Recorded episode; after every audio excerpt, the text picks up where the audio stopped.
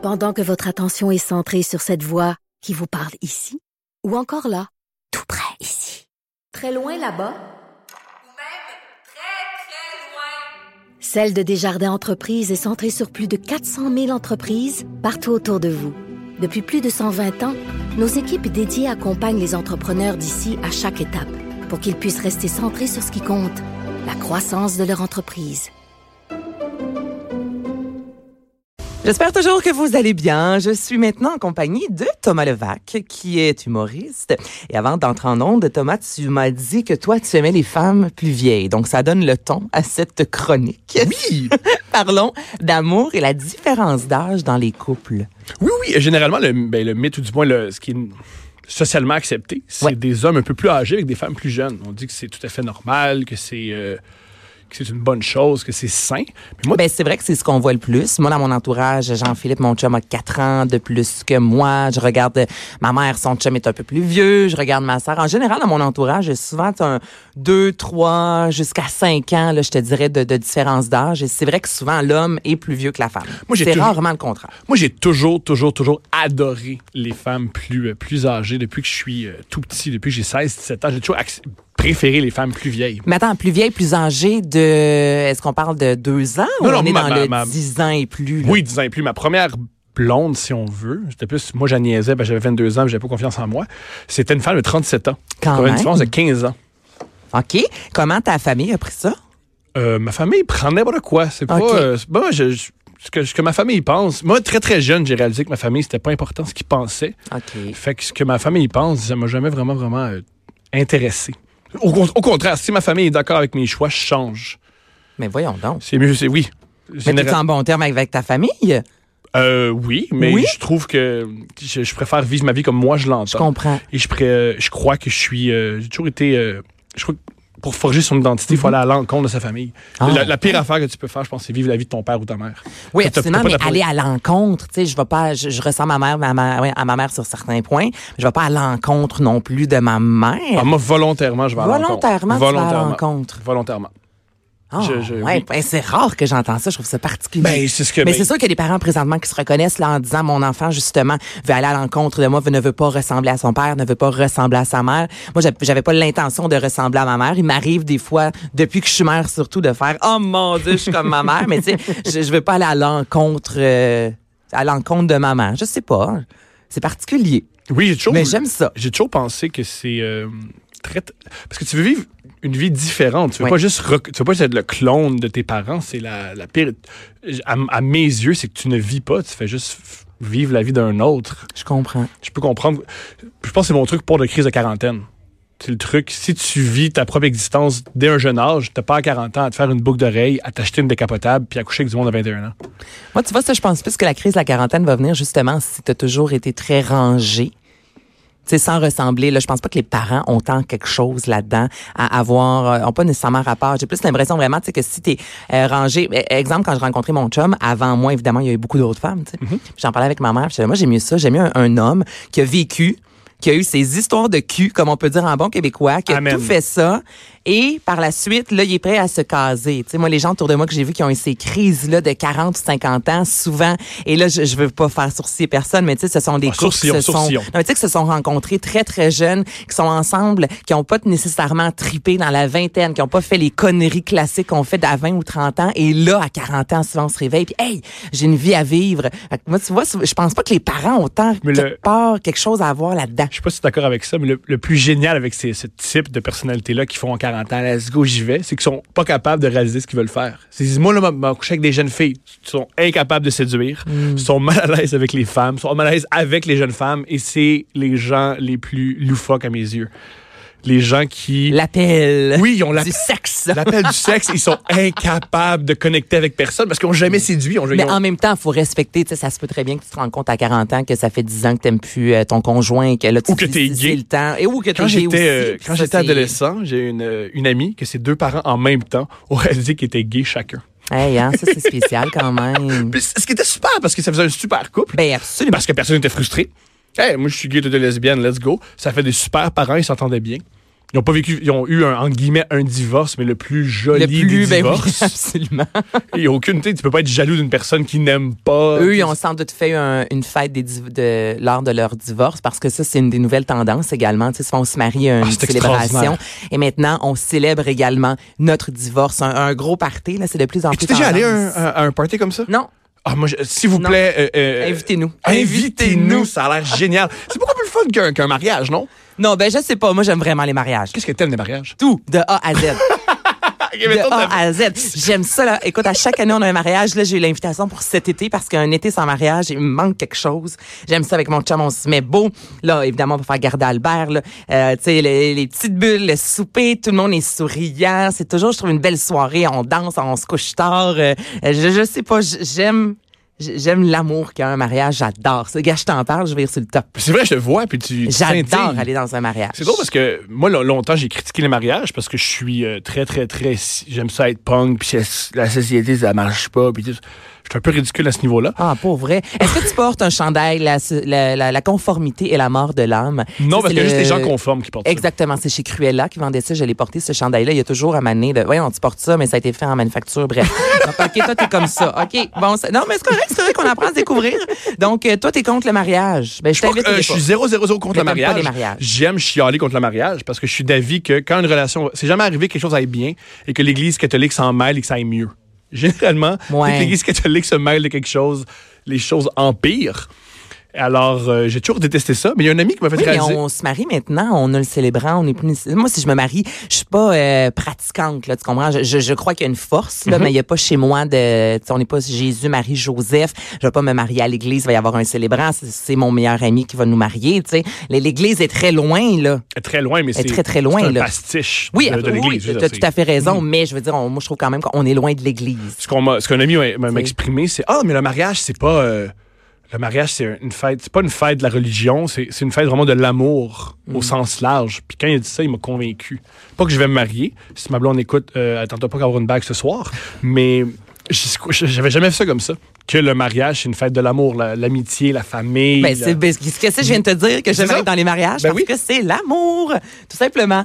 Et là, on revient à ton sujet, là, on a vraiment divagué. Toi, justement, tu me dis les femmes euh, plus âgées, dans tes amis, comment on- comment les gens s'y prenaient ça parce que tu étais quand même plus jeune, de Mhm. dire que tu avec une femme qui a 37 ans quand même. Est-ce que c'est mal perçu? Est-ce que tes amis de gars disaient comme oh yeah, man, t'es hot, Ben, moi, je dans Comment le- ça a été Je suis reçu? dans le milieu des arts depuis l'âge de 20 ans. Fait que tout ce qui est sexuel, les relations tout ce qui est sexuel, les amoureux, tu t'en vas avec ça? Les gens font l'amour également s'ils sont pas dans le domaine des Ils sont, beaucoup, sont beaucoup, beaucoup, beaucoup, beaucoup, beaucoup, beaucoup plus ouverts. Plus une, euh, le, le tr- dans, dans, le milieu, dans le milieu des arts, il n'y a, rien qui- il y a rien qui impressionne à rien. Ah non, ça c'est ça. On en a vu des vertes et des pommes. voilà, alors si tu dis, moi j'aime vraiment les faire manger, ils font Ah bon, c'est ce que t'aimes. Moi en passant, je suis polyamoureux. Puis il y a un de mes chums, Yvan Talley, puis je l'ai rencontré. Tu fais Ah, OK. Ouais, je comprends. Alors ça, ça, ça, c'est toujours très, très, très bien déroulé. J'ai jamais, j'ai jamais été jugé. j'ai Jamais été... Là, quel âge de ta copine? Là, maintenant, là, on a le même âge. Euh, un an de différence. Ben un, an, plate, euh, un an plus vieille que moi. OK, OK, OK. Si Ouais. tu m'avais dit un an plus jeune, j'étais comme là, ça Mais marche pas du Ce tout. qui est ironique, c'est que j'ai toujours aimé les femmes dans la trentaine et je l'ai rencontré dans la trentaine. Qu'est-ce que t'aimes d'être d'une femme plus âgée? Premièrement, euh, j'aime beaucoup, beaucoup, beaucoup que elle a... J'aime beaucoup que les femmes de 30 ans, généralement, se sont accomplies. Alors, j'ai l'impression qu'ils ont moins besoin d'un homme pour les faire, euh, les faire sentir bien. Ce que je sens dans, dans le début de la vingtaine, et c'est pas une... euh, une c'est pas... C'est pas tout le monde, mais c'est moi. Ta C'est ma- perception, OK, je Ma comprends. perception, et du moins, c'est ça sur quoi je, j'étais attiré. Mhm. C'est que j'ai l'impression que, que dans le début vingtaine, certaines femmes, pas la majorité, euh, ont besoin de beaucoup, beaucoup s'accomplir à plein de niveaux. Sont très- il y a beaucoup de ner- nervosité. Et je pense, pas juste les femmes, les hommes aussi. Je pense que dans le début de la vingtaine, on veut vraiment, vraiment, vraiment s'accomplir. Mais tout le monde est pas mal en quête d'identité. Exactement. Tu sors de l'adolescence. Hey, 20 ans, là, t'es encore une jeune femme. Là. Moi, à 20 ans, j'avais, je me, je me, je m'auto-proclamais pas femme. Là. J'étais très euh, Britney Spears. là. I'm not a girl, not yet a woman. Là. Tu sais, J'étais Voilà. comme entre les deux. Là. Puis je trouve ça extrêmement difficile. Et aussi, aussi j'étais dans la même quête. Fait que c'était très, très, très. C'est pour ça que. Dé- en début vingtaine, j'étais extrêmement jaloux parce que l'autre personne, c'était Mhm. tout pour moi. Plaire à cette personne-là, c'était mon existence au complet. Tourner autour de cette personne. Que je, qu'est-ce qu'une femme de 30 ans? Elle a déjà une carrière, elle a déjà un compte en banque, elle a déjà d'autres amis, elle a eu des amants, elle a tout fait, sexuellement, elle a pas mal fait le tour. Puis ça, je trouve ça vraiment, vraiment, vraiment euh, ça me relaxe. Et euh, faire l'amour avec une femme quand même plus âgée. C'est extraordinaire. De, de, de 10, 15. Je sais pas, j'ai jamais couché avec quelqu'un de vraiment plus vieux que moi, de 10, 15 ans. Mettons, ça m'est jamais arrivé. Fait que je, je, je l'ai pas vécu. Comment ça se passe? C'est extraordinaire parce qu'elle sait exactement ce qu'elle veut, puis elle sait comment non seulement te le communiquer, elle peut te le communiquer sans parler. C'est vraiment, vraiment, vraiment chouette être avec quelqu'un qui sait exactement comment jouir. Et aussi, ce qui est moi une pression que je vivais, c'est encore des perceptions, c'est pas Oui, des mais on parle de toi, c'est pour Voilà. ça qu'on t'a invité. Fait que, Ce qui était c'est- difficile C'est ça le but, hein? de coucher avec des femmes de 20 ans, c'est que souvent, elles ne savent pas qu'est-ce qui les font jouir. Mm-hmm. Fait que tu dois le découvrir avec elles et elles, elles espèrent que tu vas le- les, les, tu Les faire remonter au septième. Voilà, ciel. une femme de 32 ans dit mets ta main là, dis-moi ça, mets ta bouche ici, puis voilà. Ce qu'une femme de 20 ans ne sait pas parce qu'elle se connaît pas. C'est sûr. Je, je- hein, je- t'écoute parce que je pense Mhm. en même temps à ma sexualité. Mais c'est sûr qu'il y a une très grosse différence entre 20, 30 et j'ai hâte d'avoir à 40 ans. Je suis pas encore rendu là. Quel âge as-tu, toi? J'ai exactement? 30 ans. Là, t'as 30. Pile? Pile. Pile, pouf, Pile. 30 Et ans. aussi, physiquement, j'adore les femmes de 30 ans. Ça m'a toujours, toujours fait capoter. J'ai toujours aimé une femme, de- c'est ça que j'aime. Ouais, mais là, tu me dis que t'aimes les femmes plus âgées, mais t'as 30 ans et t'aimes Ouais. les femmes de 30 ans. Mais là, est-ce que t'es attiré également encore par les femmes de 40, 45, 50 ans? Est-ce que c'est quelque Pas chose? autant. Non. Pas autant. Pas- Aussi, une autre affaire, disons-le. Moi, j'ai, je suis la, tu sais, le syndrome d'Oedipe. Ouais. Moi, je, suis la mascotte du syndrome d'Oedipe. Je suis vraiment la caricature du syndrome d'Oedipe. Vouloir tuer son père et vouloir marier sa mère, coucher avec sa mère, c'est moi Ah, bizarre. à ce que tu 100%. viens de dire. C'est bizarre. C'est bizarre, je t'entends, mais c'est ça, quand même. Alors, moi, j'ai toujours, toujours, toujours, toujours voulu aller chercher de la sécurité et euh, de l'affection d'une femme plus âgée, de, de l'âge de, de ma mère euh, quand j'étais jeune. Et est-ce que les femmes que tu as côtoyées ressemblent beaucoup? Tu moi, je me suis rendu compte, euh, je sais pas si c'est un lien. Mon père est décédé quand j'avais 9 ans, puis J'étais beaucoup attirée. C'est comme il y avait les cheveux longs. tu sais. Un gars qui a les cheveux longs, ça, ça m'attirait. Il jouait de la, de la musique, de la guitare. Un, un gars, puis longtemps, je cherchais vraiment mon père. Et là, présentement, Jean-Philippe, il, a- il a les cheveux longs, mais tu sais, sinon, il est tout le contraire de ce que j'ai toujours cherché. J'ai été longtemps à chercher mon père. Toi, est-ce que tu cherchais avec les femmes que tu pas mal le même, c'est pas mal le même pattern que toi. Premièrement, moi, ma mère est décédée quand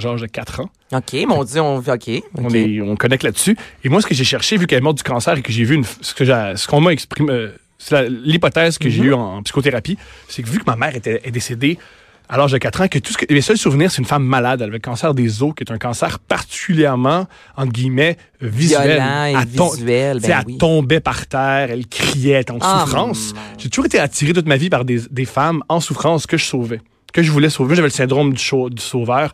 Je voulais une femme qui était malade, pas juste malade physiquement, mais euh, qui avait certains troubles, et je voulais la sauver. Fait que j'étais toujours dans des relations avec des femmes euh, que je considérais brisées. Ce que ce que changé avec ma, la- ma blonde en ce moment, ce que j'ai réalisé en psychothérapie, c'est que c'est pas moi qui étais le responsable de la mort de ma mère et que je méritais d'avec quelqu'un qui était détendu et qui était euh, ironiquement comme ma mère avant la maladie. J'ai toujours cherché des femmes qui étaient comme ma mère malade, mais maintenant je suis avec une femme qui était comme ma mère avant sa maladie. Et ça, c'est la psychothérapie qui t'a aidé à, à comprendre ça. Combien de temps Ouais. t'étais en psychothérapie? Je suis encore en psychothérapie, Tu ça fait encore? environ deux ans et demi. OK. Qu'est-ce qui a fait que tu as voulu aller consulter? Je croyais à tort que j'étais alcoolique. Hein? Ouais, je Je croyais à tort? Je- Oui, je suis rentré dans, dans son cabinet. J'ai dit, ouais, je viens ici pour mon problème d'alcool. Elle m'a dit, d'accord. C'est quoi ta consommation d'alcool par semaine? Puis j'ai dit, je m'en souviens pas. Elle dit, t'en souviens pas. Ah, mais ça fait trois ans que j'ai arrêté de boire. Mais OK, c'était difficile? Non, vraiment, vraiment, vraiment facile. Elle m'a dit, généralement, les alcooliques peuvent pas arrêter de boire en claquant des doigts. Et Mais attends, tu es allé consulter quand ça faisait trois ans que tu avais arrêté? Trois mois. Trois mois. Trois mois. Et là, on a fouillé un peu. On a réalisé que j'étais malheureux dans ma relation amoureuse et j'avais des problèmes d'abandon. Eh ben. Mais tu vois, justement, ma mère On- me disait quand j'étais jeune, puis surtout à l'adolescence et tout ça, quand j'ai rencontré quelqu'un, je commençais à rencontrer des garçons et tout, tu sais.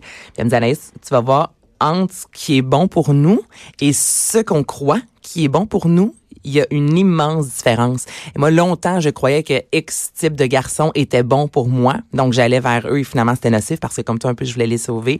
Et finalement, tu sais, euh, j'ai un chum qui est beaucoup plus relax. Moi, avant, j'avais besoin de quelqu'un de très hyper, tu sais. Donc, vraiment, ce que je pensais qui était bon pour moi versus ce qui est réellement bon pour moi, c'est deux choses complètement différentes. Et j'ai décidé à Mané, justement, aussi d'arrêter de chercher ce que je voulais vraiment. Tu sais, souvent, là, on est sur une feuille, là. Ah non, moi, je veux un gars qui est comme ça, qui est comme ça, qui est comme ça. Ah, j'aime, il faut qu'il soit souriant, faut qu'il fasse la cuisine. On a tellement une liste et finalement, on passe à côté de l'essentiel. Donc, j'ai aussi décidé à Mané de déchirer vraiment cette liste-là. Et il y a un Jean-Philippe qui est très, très, très différent, l'antipode de tous ceux que j'ai fréquentés dans ma vie et il est exactement ce que j'avais besoin, mais je ne savais pas, tu sais, que j'avais besoin de quelqu'un comme ça. Je suis d'accord avec tout ce que tu as dit.